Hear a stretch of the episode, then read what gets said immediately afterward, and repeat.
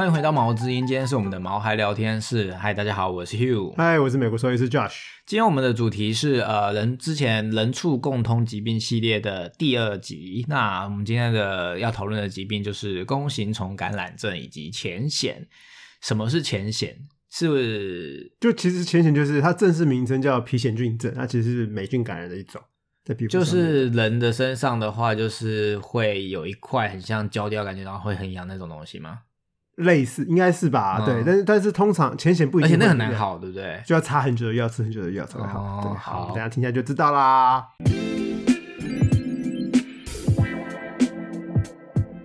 好，那我们先讲弓形虫感染症。好了，弓形虫感染症应该是孕妇最会担心的疾病之一。嗯，对，为什么呢？是因为它会呃造成胎儿的发展迟缓，然后小孩子生出来之后也会有学习障碍的问题，所以还蛮严重的。那它是孕妇怎样会感染？孕妇没关系，我慢慢听来。好，你不能让我问吗？为什么我一定要慢慢听来？孕妇怎么感染？就是通常都是呃误食到猫大便会感染，或者是吃到生肉会感染，所以不能吃那个什么那个猫大便咖啡。你知道有一个猫大便咖啡吗？不知道哎、那个是猴子吧？忘记了哎、那个大我记得便是猫哎、我记得是猴子。好好，anyway 不重要。。我总而言之就是，诶、但是它是猫才有的。对，它是猫才有的。猫应该说猫是它的最终宿主。嗯，什么是最终宿主？最终宿主就是呃，弓形虫只会在猫的体内产出卵囊，嗯然后卵囊到生到环境里面之后，呃，会呃成熟，会发芽，然后就会感染发芽就是它它是一个芽包，它会嗯长出芽来。对，所以你卵囊刚从大便排出来之后，那一刹那是没有感染力的，那二十四小时之内其实是没有感染力的，嗯所以那个时候吃到猫大便是不会感染的。可是过了二十四小时，它就会成熟了，它就会感染其他动物了。对那它一开始你说最终宿主是猫，那一开始它是怎么来的？一开始是怎么来的？应该是说，呃，动物感染弓形虫之后，弓形虫会寄生在细胞里面，嗯然后它主要是寄生在猫科动物的肠道细胞里面，嗯然后它们就会繁殖嘛，然后就会生卵囊，就跟嗯猫大便一起出来。嗯可是，在其他动物体内，在其他动物的体内，它们就只是寄生在细胞里面，寄生在肌肉细胞啊，寄生在呃神经细胞里面，但是它们不会传染传卵囊。哦，不会生小孩，但是会寄生在对，有繁殖力的，就是在猫身上。对对对对对，所以是猫独有的传染病，然后会对人畜共通，对对对对对。然后它在猫身上其实不会有症状哦，然后对猫自己又没感觉，对，除非猫免疫力有问题，它们才会有症状。是不是就很像你这上次那个狂犬病说的那个叫什么？哦，在饱毒素身上没哦，对，事对对对，保毒毒生生物，在它猫就是对弓形虫虫感染症来讲就是饱毒生物，感觉就是这样子，哦对，所以呃，猫有这个是不用治疗的。不需要治疗啊，那不能就是帮它打个什么疫苗，说猫打这个疫苗就不会有这个疾病吗法，？没有没有它就是一个天生会有的疾病就对了。呃对，也的的也不一定，传染病。对对对对对对，但是猫也是要，呃，假如你家的猫会出去打猎啊，会去吃未煮熟的食物的话，嗯那它就有可能会感染弓形虫。但是猫感染弓形虫之后，其实呃前面七天没有感染力，它就嗯只是有点不舒服而已。可是呃感染之后一个礼拜之后的那两个礼拜到三个礼拜，它才会有感染力。嗯所以就是大概猫感染弓形虫的前面一个月会感染力，会具有感染力，嗯然后过了那一个月之后，它自己免疫力起来了，嗯弓形虫就不会在它体内产那个卵囊了。哦，它自己也会产生免疫免疫对力，所以过了一个月之后，猫大便也不会有弓形虫的卵囊了。哦。对，然后哦哦，讲个题外话，卵囊的这个卵啊，你知道注音要怎么打吗？日乌安卵不是日哦，它不是日出的日日哦，它是乐哦，乐乌安卵哦。我那时候打了好久才发现这个字道怎么打，这个字道怎么打。就你中文不好啊，我中文超不好的，哎、这我恍然大悟，哎，原来卵囊是卵，不是软。好不 anyway 重要。不重要，对。然后呃，像我刚刚讲的嘛，猫咪是吃到未煮熟的肉会感染，或者嗯是出去打猎会感染。那呃，猫大便里面就会有这个卵囊嘛，是然后卵囊呃在环境中其实要过二十四小时才会有感染力，嗯，对。然后所以呃，你猫大便赶快清掉，就不会有。只有大便会有吗？所以沾到大便的什么东西都有可能会有，对不对？就是如果你吃了食物不小心碰到一点点大便的东西，对因为它是一个很小很小的东西，不对不对所以其实被打来看不到的。对，所以野生动物通常都是呃不小心吃到猫大便，或是被猫大便污染的水啊，或者是土壤，哦，水感染耶，水很严重哎。对啊，所以所以其实有孕妇应该不能接触到有猫的环境镜吗？是这个意思吗？就是街猫啊、野猫啊的大便啊，孕妇千万不要去亲。就家里的家猫，只要你家的猫完全不会外出的话，那亲它们大便没关系啊。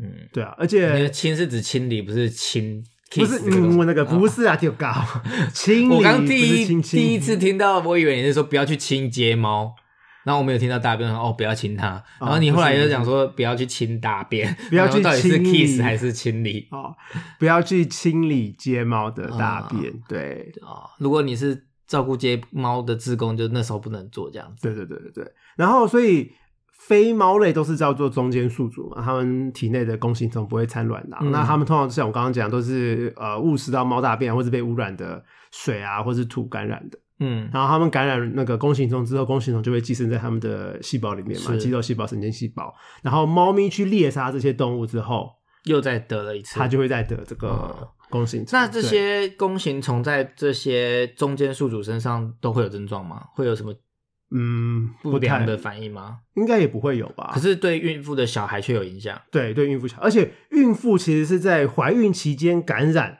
才会有问题。什么叫怀孕期间？就是假如你在怀孕期间不小心误食了生肉，或者是误食了猫大便，嗯，那你就可能会感染弓形虫嘛。那弓形虫就会沿着胎盘到胎儿身上，那你的胎儿到时候生也就是怀孕这件事嘛。对啊对对啊但是怀孕前啊，对啊，怀孕期间才会啊。那你假如你是在怀孕前就感染弓形虫，哦，你的意思是说，嗯，好，我懂了。你懂了？就是怀孕前感染的话，也没呃差就没问题。对，就是不要它已经在怀你体内体内了，也没差。对，就是你不要在怀孕期间，对，它很奇怪，嗯就是你在怀孕的时候感染弓形虫才会有问题。所以对人类来讲，就只有孕妇要注意。你的意思是，对，就是你一般正常人感染了也没关系。对啊，就是健康的人感染弓形虫是没有症状的。哦，，对，但是假如你免疫力有问题啊，或是你有免疫功能的疾病啊，嗯，或是呃年轻人，呃就是小孩子啊，或者是老人、婴儿之类的。婴儿对感染弓形虫也会有问题。可是不是很多人养猫的人，他都会跟婴儿共处嘛？这样不就会有风险吗？养猫的人跟婴儿共处，跟婴儿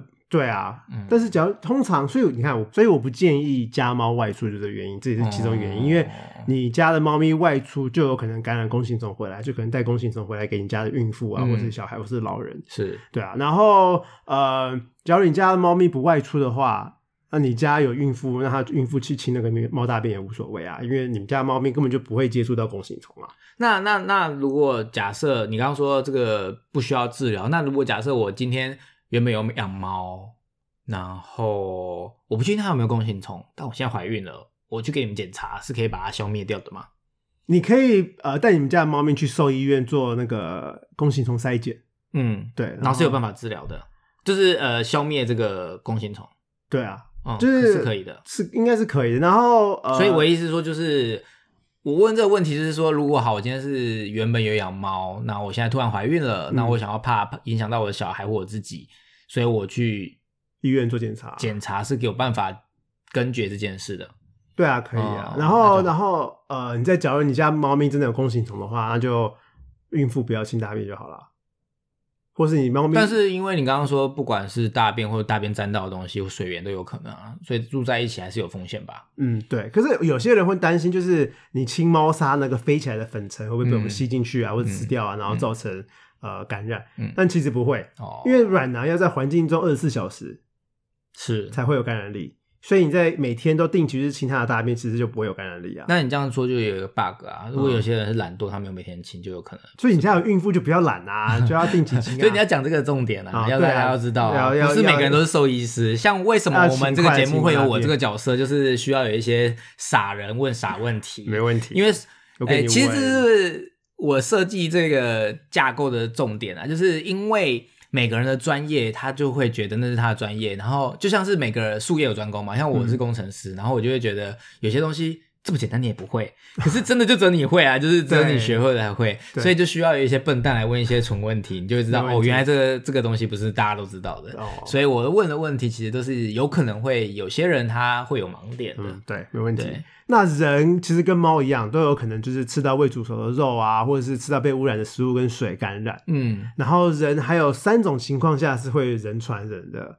哦，所以它是人会传人的哦。对很，但是很难啦，就是有三种方法，一个是输血，嗯，一个是器官移植，另外一个就是先天性感染，这是嗯三个会人传人的状况。可是很难，这三个状况都非常难发生。哎，重点是你说人传染了也不会怎么样，对啊，人传染其实不会嗯怎么样。对对啊，然后先天性感染就是我刚刚说的嘛，孕妇在怀孕期间会从胎盘传给胎儿，然后输血跟器官移植也都会传染。嗯，对啊，然后但是其实成人感染不会怎么样啊，顶多就是发个烧，但是婴儿淋巴变大。婴儿会有问题。对对对对对对对。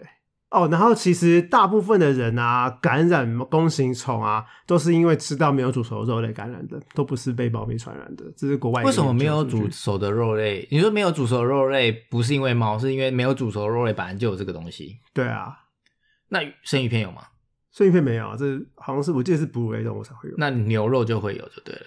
牛肉比较不会有寄生虫，嗯，因为啊，这是另外一个话题。牛肉比较不会有寄生虫，但是猪肉很容易会有寄生虫，原因在于呃牛肉的肉质是比较紧密的，所以寄生虫比较难寄生在牛肉的肉身上。哦，所以牛肉可以生食，就是这个原因。然后鸡肉跟猪肉是不能生食，是因为它们的肌肉组织比较松散，哦可以让寄生虫在里面爬来爬去。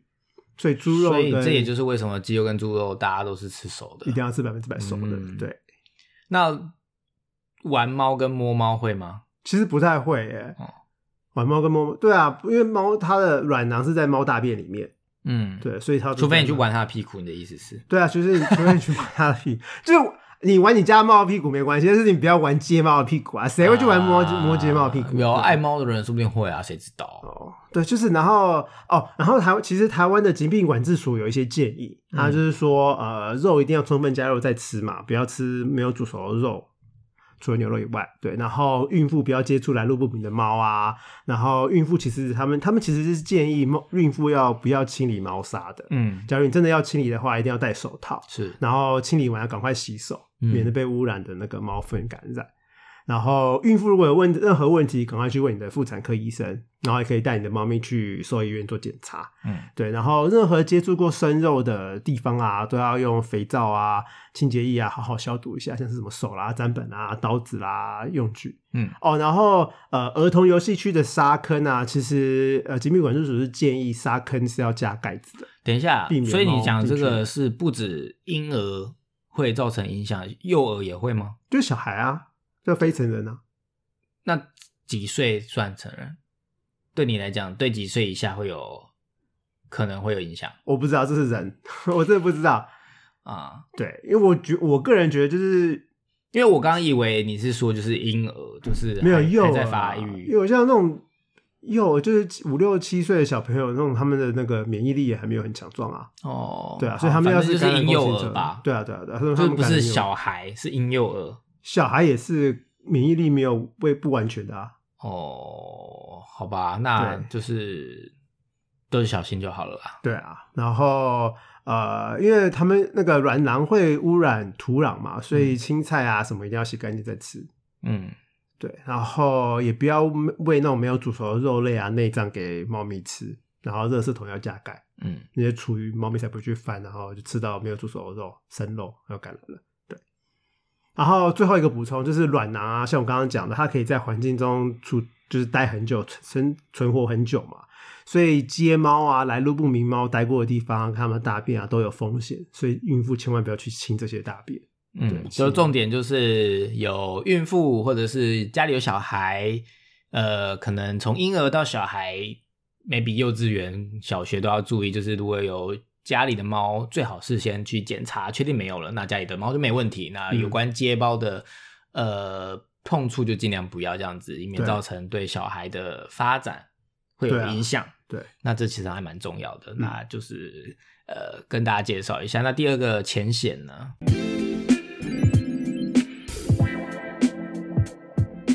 对，第二个浅显，像我刚刚讲，它就叫做皮癣菌症嘛，它其实是呃很多很多不同种类的霉菌造成的皮肤感染，然后在动物身上主要是三个不同的霉菌啦，但是很多霉菌都会造成这样子。然后在台湾，因为我们很潮湿、很温暖嘛，然后霉菌又特别爱，所以动物还蛮容易有霉皮癣菌症的状况的。像我们在医院，我们其实还蛮怕动物，因为我们在医院很多动物来看医生都是皮肤有问题。所以呃，温呃，就是地区跟有这个病的的是正发展是是有关系。比方说在东南亚，像是台湾、东北亚、东呃亚洲国家，就会嗯比欧美还严重。嗯，会啊，哦、就是动物跟人都是。对啊因为像人好像就台湾就是就是常常潮潮湿对啊霉菌超湿度很高，所以就是会很容易有这些霉菌相关的疾病。比方说香港脚也是，对吧？对你讲很重嗯要。香港脚其实就是是皮癣巨症的一种。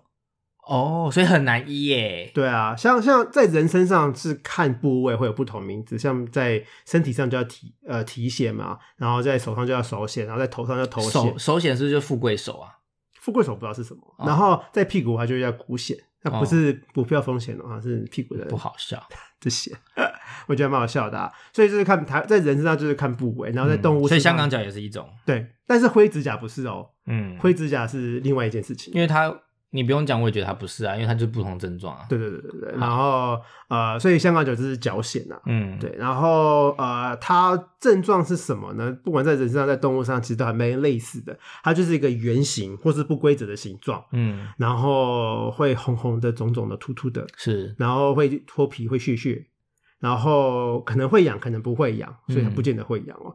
然后它会越来越大、越来越大，然后通常中间会比较轻微，然后外围会比较严重。嗯，对，然后痒的话，千万不要抓，或是不要觉得好奇，我来抓抓看好了，因为你这样你会让是痒的话不要抓，这是就是天性啊，要怎么不抓？那就是擦药啊。可是你一抓，然后它就会破皮，然后就会细菌感染了。嗯所以你除了霉菌感染之外，还有细菌感染，而且你抓了之后，你的指甲里面就有那个细菌了，就狗狗你。要怎么教？狗狗或猫要怎么教它不要抓？就把手脚绑起来，戴头套啊，要穿衣服、啊、有效？吗？有啊，哦，手对啊，戴头套穿衣服就好。还是把它长的那个地方盖起来？呃，也可以啊，可是就怕潮湿，就又更严重不会好对对对，所以赶快吃药要擦擦擦药跟吃药很重要。嗯对，然后其实霉菌啊，我们会就是人畜共通嘛，所以我们在医院还蛮怕动物来医院然后是霉菌的。假如我们发现、我们怀疑它是霉菌，我就没戴手套。所以会不会很多整个个兽医界或者是兽医院的工作人员，每个人都有皮癣？我们在这是我们还蛮容易 感染的一个疾病之一，因为我就我就我就中过浅癣呐，而且越来越大，就我我的那个超级没有痒的，完全没感觉，就是看到它就有一块在那边。对，然后去去看人医，他就说、啊、你是不是呃跟动物？哦所以啊他是问，他就那医生就问我你是不是跟动物住在一起？我说嗯，我在动物园工作。所以其实他是可以判断原因的，对啊，因所以它是长的那个个样子，可能就是跟动物有关传来过来，对不对？其实其实会造成皮癣菌症的这些霉菌啊，在环境中都有。嗯，但是因为我们的皮肤是皮肤，其实是人体就是在动物上也是，它是我们最大的器官。嗯，皮肤是个最大的器官，所以它有个我知道哎、皮肤是器官哦，大家知道吗？，对，皮肤是个器官，它跟嗯眼睛啊、肾脏什么一样。好，不重要，重点是皮肤有很好的防御机制。等一下我要插话，嗯，器官的定义是它有 function，对不对？好像是吧？那你知道皮肤的 function 是什么吗？就保护啊。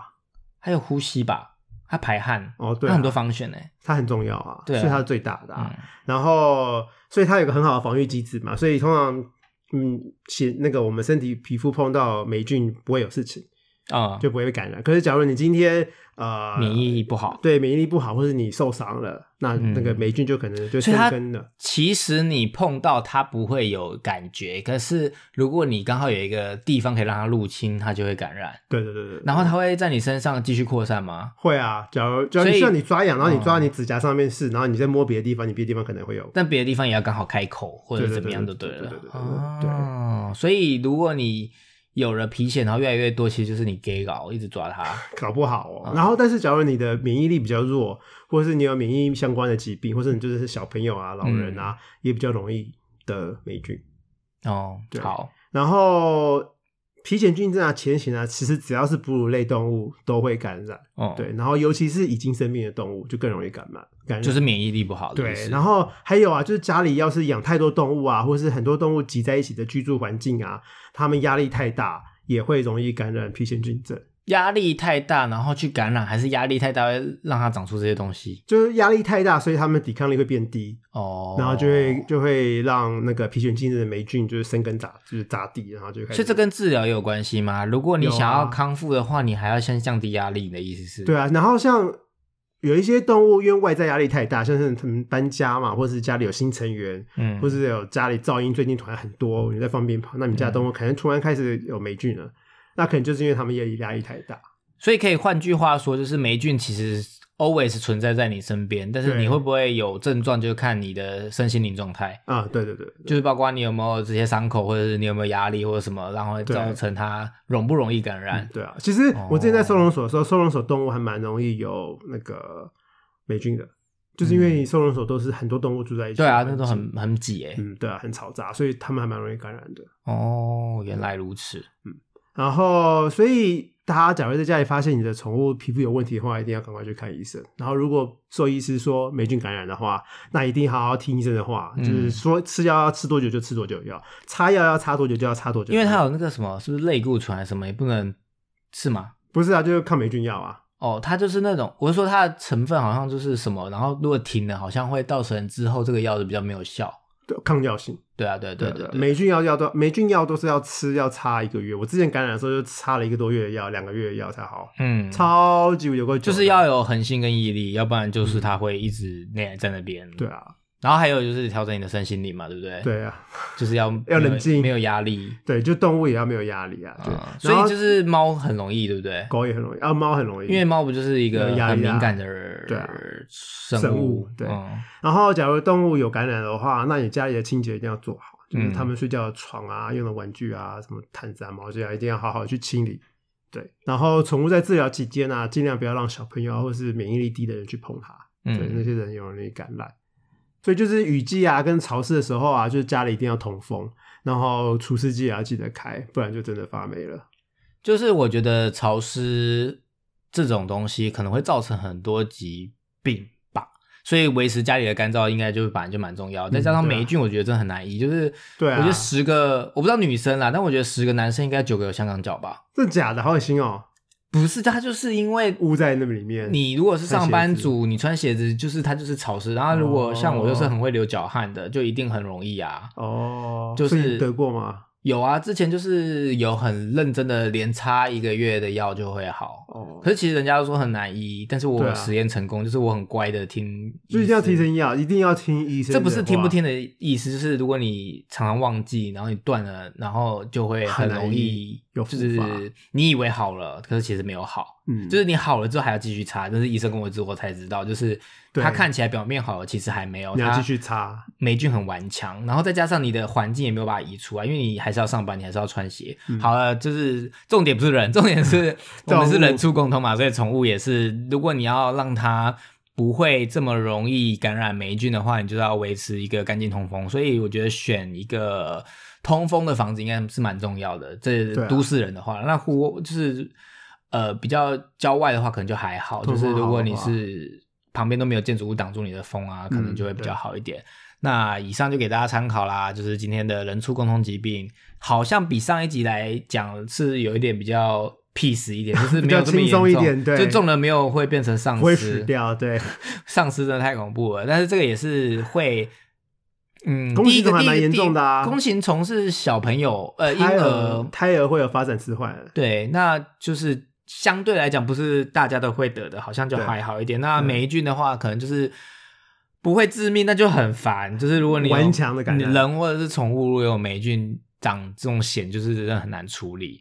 那就是希望大家可以注意啦，希望对大家有帮助。那今天的节目就到这边啦。如果喜欢我们的节目，记得订阅毛之音，在你收听的平台留下评价及留言。如果有任何问题，也欢迎到我们的粉丝专业或者是 IG 搜寻毛之音留言，我们会挑选适合的话题，在之后的 Q&A 时间为大家解说喽。那我们就下次见了，拜拜拜。